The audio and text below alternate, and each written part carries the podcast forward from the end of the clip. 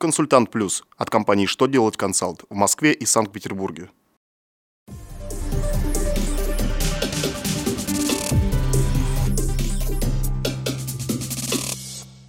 Добрый день! Для вас работает служба информации телеканала «Что делать ТВ». В студии Александр Трифонов и в этом выпуске вы узнаете.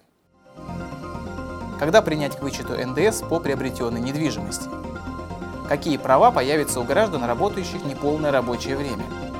Каков порядок использования нотариусами видеофиксации? Итак, о самом главном по порядку. Очередное письмо Минфина будет интересно плательщикам НДС, которые приобрели недвижимость, нуждающуюся в ремонте. Финансовое ведомство разъяснило, что вычет НДС по приобретенному объекту недвижимости производится после принятия его к учету на счет 0,8 вложения во внеоборотные активы, то есть как по товарам, работам и услугам, указанным в пункте 2 статьи 171 Налогового кодекса. Поэтому в отношении такого вычета налогоплательщик может воспользоваться новым правилом о переносе вычетов на более поздний период и заявить вычет в течение трех лет после принятия на учет недвижимости.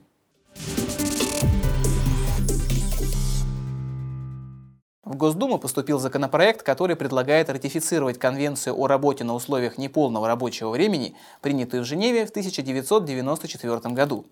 За ратификацию конвенции в РФ высказалось правительство Российской Федерации. Документ обязывает обеспечить защиту трудящихся, занятых неполное рабочее время в той же мере, что и занятых полное рабочее время.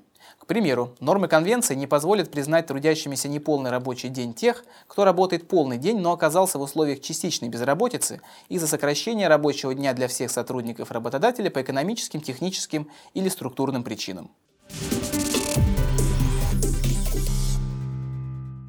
С июля этого года нотариусы получили право снимать на видео совершение нотариальных действий.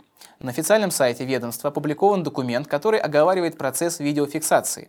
Там указано, что нотариусы могут использовать не только видеозаписи, но и фотографии и аудиозаписи. Кроме того, нотариус имеет право поставить в своем кабинете стационарную камеру или делать записи на мобильный телефон. Съемка с помощью мобильного телефона после предупреждения клиента разрешена и при оказании услуг вне помещения нотариальной конторы. В порядке закреплены требования к проведению видеозаписи. Так, в объектив камеры должно попадать лицо человека, от имени которого совершается нотариальное действие, или людей, если к нотариусу обратилось несколько человек. Видеозапись должна содержать указание на дату и время ее совершения и иметь большое разрешение кадра. На этом у меня вся информация. Я благодарю вас за внимание и до новых встреч.